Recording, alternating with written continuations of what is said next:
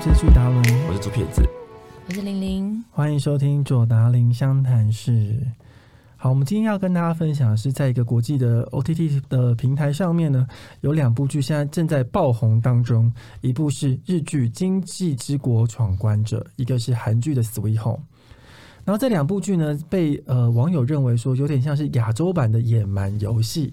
嗯，就是比较像是你必须在这过程中，呃，发挥你的脑袋，或是挑战一些东西，然后设法生存下去。嗯，然后在《经济之国闯关者》里面，其实他描述的是说，哎，有三位主角呢进入一个游戏世界里面，他们必须要每过关一个游戏呢，他们才能多活一天。那在《Sweet Home》里面呢，哎，突然有一天你们住的民宿里面呢，哎，你们的街坊邻居突然变成怪物，或是你这个民宿里面呢被怪物入侵。嗯，如果遇到这样的状况呢，哎，你们会怎么办？以及你们会想找哪一些个性的人来组队？我先请教左撇子。因为我看了相当多类似这样的题材啊，其实不管是呃，特别是日本的漫画，很多这种题材就是求生存的。嗯，然后我自己的看法是，人多的地方一定不要去。对，人多就有政治，政治就会有分出。因为如果你是善良的人，你就会想说我要照顾大家，你要去去辅，就是帮助弱的什么什么，你会整体的局势你就更弱，因为总是有一些更邪恶的人会追过来，他们不管一切。因为当一切没有法律的时候呢，还有新的法律，那那些比较邪恶的人就会有更强势的东西去干扰你。对，然后我就会觉得会特别辛苦，因为你不可能说不见死不救，所以我可能会去越来越越越孤僻这样子。哇，我刚刚会笑是因为你这句话超级精辟的耶，哦真的？吗？谢谢。人多的地方不要去，真的讲到重点呢。因为通常一个团体或者是不管是不是有没有人被杀或是生存，真的人多的地方最复杂的哎。人多嘴杂、哎、尤其是经济之国，你有一个就是一直都在暗处，就是对观察，然后看大家的状况，然后过关的那个很冷静的那个男生，嗯，我觉得他就是抓到你这个重点，他应该就是经济之国里面的左撇子吧，哦。在旁边一直默默的 保跟人群保持距离，然后观察，找到原因什么，哇，超精辟这句话，我觉得我还是会死，因为我可能死很早，因为你一定会想说我要先去帮忙谁，对啦，所以你就一定你不可能忽视这件事情。那去帮忙的谁一定又变成小团体，但是我会尽量把自己再拉出来，因为我不想要人太多，因为人太多，光是资源分配，光是要互相 cover 这件事情就就比较吃力，但是人太少。你又打不过别人，所以它是有一个很巧妙的一个平衡所在。嗯，其实我们在之前的节目就有讨论到说，如果我们在一个后宫《甄嬛传》里面，我跟左撇子，我们应该会先被斗死的我一们三个都会死吧？这些都会死。好，但是其实我们现在在一个生存游戏里面，又跟宫斗又稍稍不同。不同，其实生存游戏是要大家通力合作的。对，那在这个游戏呃合作里面呢，左撇子你来说，哦，你最能发挥出你怎么样的优势？我相信以我的话，绝对是会在不同状况下都会是最冷静的那一个。嗯，对会，吗？你可以冷静我是一定是冷静的那个人。哦，对，而且我我一定会最快发现哪边有问题，嗯然后我会。我一直以来，我对给自己的要求都是希望我是能够改变一些事情的人，嗯。所以我除了能够发现事情，能够能够看到事情之外，我还希望自己有能力去改变一些事情。所以如果在里面的话，我会尽量去去带领大家，嗯。但是只想带一小部分人就好。不要带那么多人。但是其实在这两部戏里面呢，哎、最冷静的人反而活的是最久的耶，嗯真的吗？并不如像我们刚刚刚讲说，我们可能是第一个阵亡的。嗯对。嗯，就是那个拿捏好了，因为最热血的一定先死。最热血的，对，因为剧情需要，就是要你要有很冲、不顾一切那种的人，那他一定最好死啊，因为你不知道状况就冲上去了。对，所以你要怎么拿捏在你的理智跟你的意念要能够互相 cover，这就是最难的这挣扎。我们看生存游戏的东西最好看在哪边？在挣扎，哦人性的挣扎、选择挣扎，那是最好看的。那我相信不同的人、不同的个性，你去看就有不同的挣扎。真的哎。可是我觉得这两部片，我觉得不太一样，因为《经济之国》，我觉得有一点是不是在智，我觉得智商好像也蛮嗯对它比较偏智就就解决问题。对对对，对然后我觉得像 Sweet Home，它就是比较无奈，你有点没办法，人类因为欲望变成怪物，不太一样。对但是经济之国，我觉得如果是我的话，我我我觉得我应该没有那个 没有那个智商，就是我应该会很快就死了。但是在组队里面啊，其实是女生、女性是非常重要的一个环节耶。组队哦，可是我印印象最深就是第二集吧，就那个女生，嗯就是很心机，就是羊跟狼那个游戏的时候，啊我就觉得好可怕，我觉得真的实在是太写实了，因为我觉得其实真的有很多人，我觉得我不知道男生跟女生的友谊关系、友谊链跟经营方式是不是不一样，可是我觉得如果《经济之国》这个，如果这一部戏都是如果还分男女战队的话。女生一定是最快 over 的，因为嗯光是互相陷害就是先死光。女生比较不会通力合作，我觉得哦男生比较会。嗯女生通常我自己觉得有很多女生都会表面上跟你很好，就是台面上可能互喊宝贝啊、好姐妹啊，可是私下就是可能互相抢案子，或是互相讲对方的是非或什么的。所以我觉得在这部片里面，我所看到就像是。第二集很写实的那个女生，她会有做出这样的行为。相反的，她其实就是把男女的那种做法落差很大。嗯第二集我真的哭爆了、欸，就是他们友谊，男生反而会因为友谊，然后去选择我要牺牲，我要让这个人你一定要活下去，你一定要解决这件事情，你一定要找到答案。那里我真的是哭疯了。所以你们男生的男生之间的义气跟女生是不是不太一样？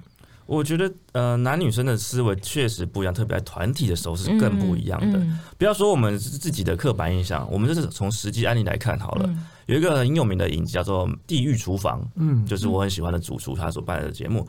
那他每次都会分两队，那每次分的方式很不一样。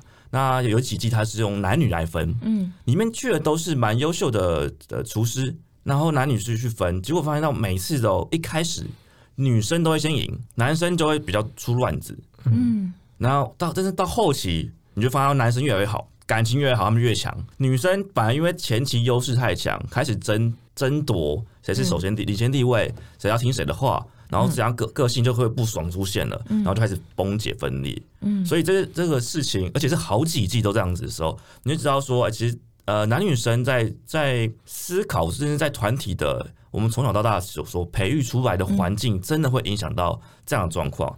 有一张梗图很很有名啊，就是说，他有个女生就发了一张机师的呃，就是驾驶舱的照片嘛，就是说你是个机师，你这个这么多按钮，你都你都搞得懂，你就搞不懂我的心之类的，好像有道理，对不对？对对然后马上就有人还击说，呃，因为那个按钮不会跟你说 no，可是是 yes。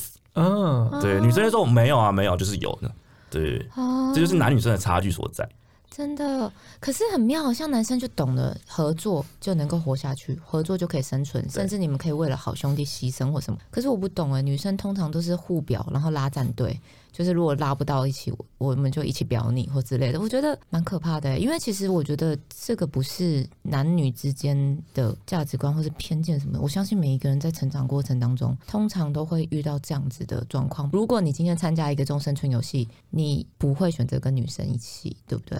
还是还是你不会分男女，你还是会先观察他的人格。可是嗯，那么危机的时候，你怎么观察？我觉得人格这件事情在短时间你可以看得出来。其实可以哄。对，但是有些以怎么样的方式去判断这个人的人格？我觉得什么小细节？在选择的时候你就看得出来。嗯对，虽然有些人会假装嘛，但是在长期的选择下，一定会有会有可以看得出端倪。对啊，包括他讲的话，你你就知道他这个人在想东西是往哪个角度走的时候，你就知道说这个人是比较自私的，还是比较帮别人着想的。举例来说明好了，有个很简单的心理学测试，请你在你的额头写一个一，嗯你会怎么写？英文字母的一、OK，然后你是呃，英文字母的一，英文字母的一，英文英文字母的一，就这样子啊，呃，大写哦。大写这样子。好，这时候你们要想一下，你写的一是给自己看的，还是给对方看的？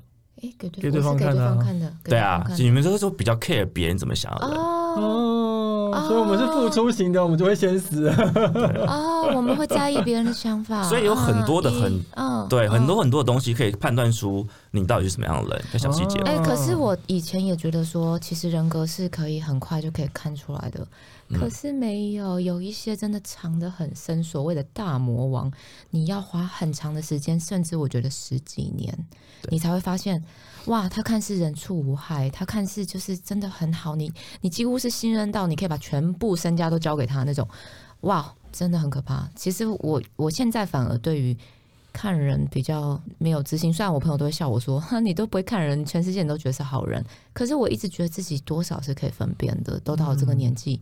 可是我发现藏得很深的人真的很可怕。对啊，我我相信，就算我这样讲，我觉得我还是会中招，因为真的嗯这件事情对不对？太难了对，，真的，我觉得人性真的而且能够往往能够伤到你的人，都是你相信的人。相信的人的，对是没办法其实我们跟我们在上一集我们讨论的是男女双方看对方第一眼的时候，我们会看哪个部位？嗯，好，那我们现在来讨论哦。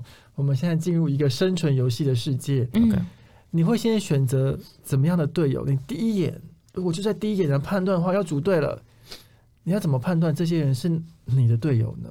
你会怎么选择？你会想要哪一些类型的队友？我觉得第一个是我相处起来开心的队友，不管能力值啦，当然有人特殊能力值的都都是好事。嗯如果我是今天要选择队友，当然会先选择有特殊能力的，嗯不管是体能、智能或是外貌出众，但是往往这些人特别难驾驭。嗯那一个一个驾驭不了的团体更容易崩裂，嗯，那不如先找一个你自己喜欢、舒服的团环境，嗯然后如果你真的自己能力够强，你也可以辅助他们变得更强。嗯对，所以我是相信我做得到，所以我会先选择自己舒服、喜欢相处的人。嗯，我的话我应该会选，就像卓撇一开始说的，我会选看似比较冷静的，他不会太。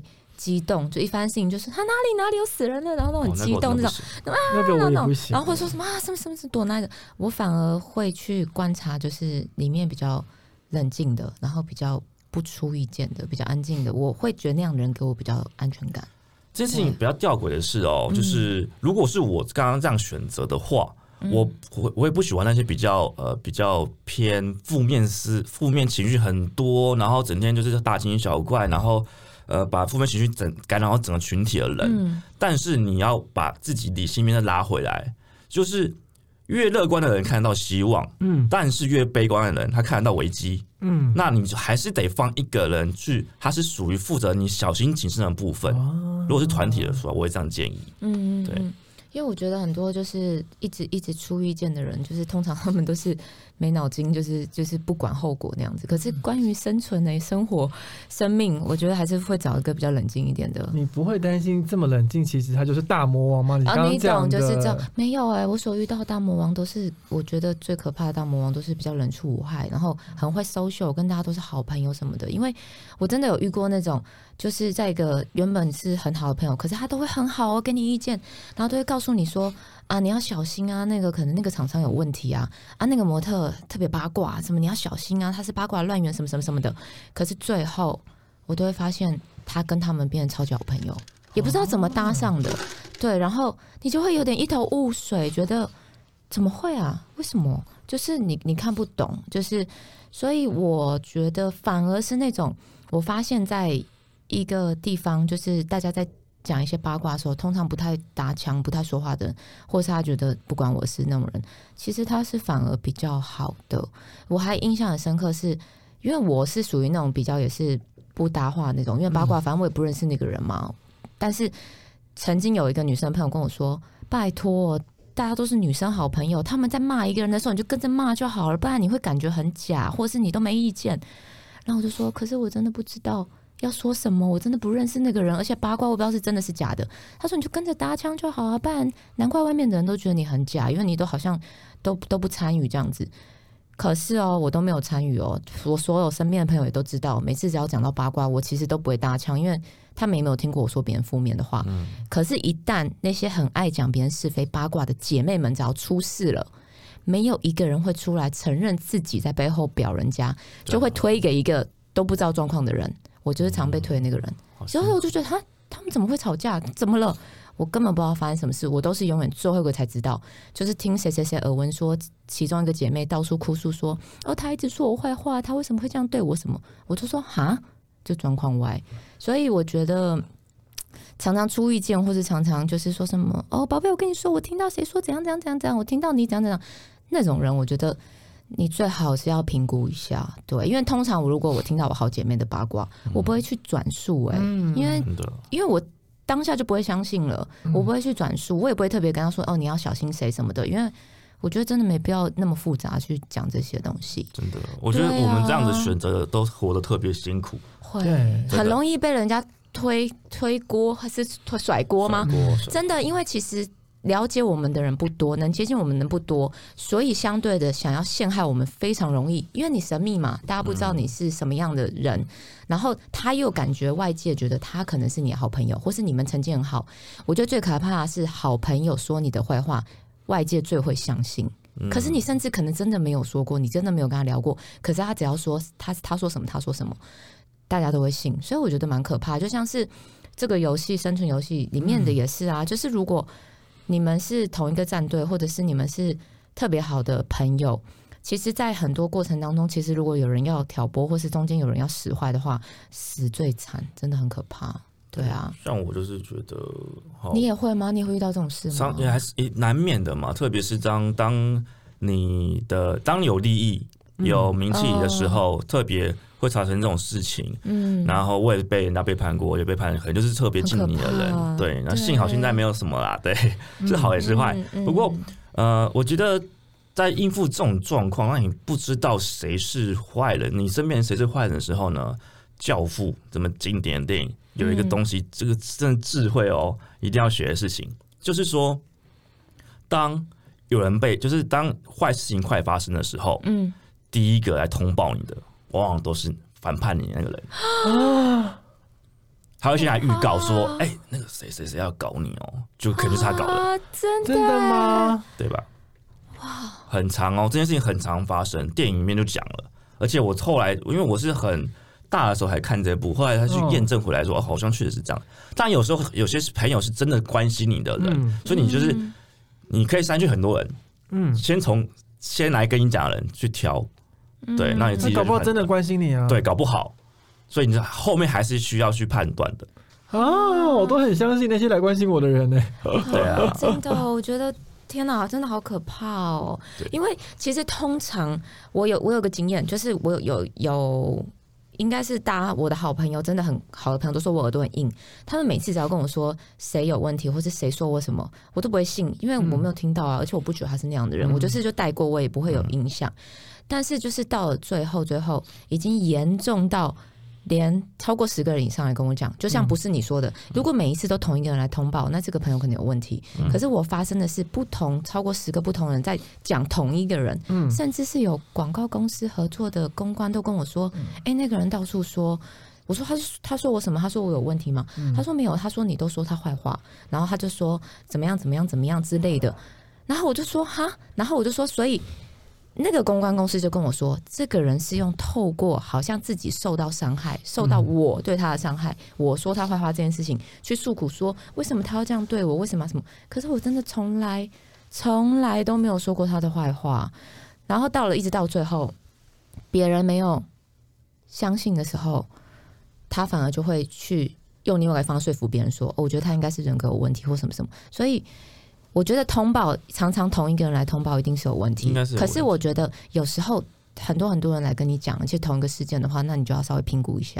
对啊，其实我有遇到类似的状况，但是呢是，哎，某人来跟我说，哎，你知道吗？你那个朋友怎样怎样怎样怎样怎样怎样怎样怎样。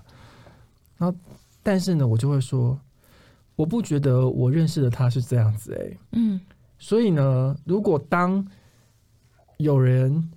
讲我坏话的时候，我也会希望说，我的朋友也去跟他们讲说，哎，我认识的达伦，他不是这样子的人。我是会直接讲，如果我觉得他不是，我会讲。对啊，对啊，对，我是这样。就像是我刚刚说的那一位女生朋友，我前面可能前面五个人来跟我说的时候，我都会说，我觉得他不是那样的人，因为以前有什么状况，他会直接讯息我，跟我说，哎，怎么回事？可是当了后来，我毫无关系的人，甚至是我说公关公司嘛，没有任何利害关系，他只是。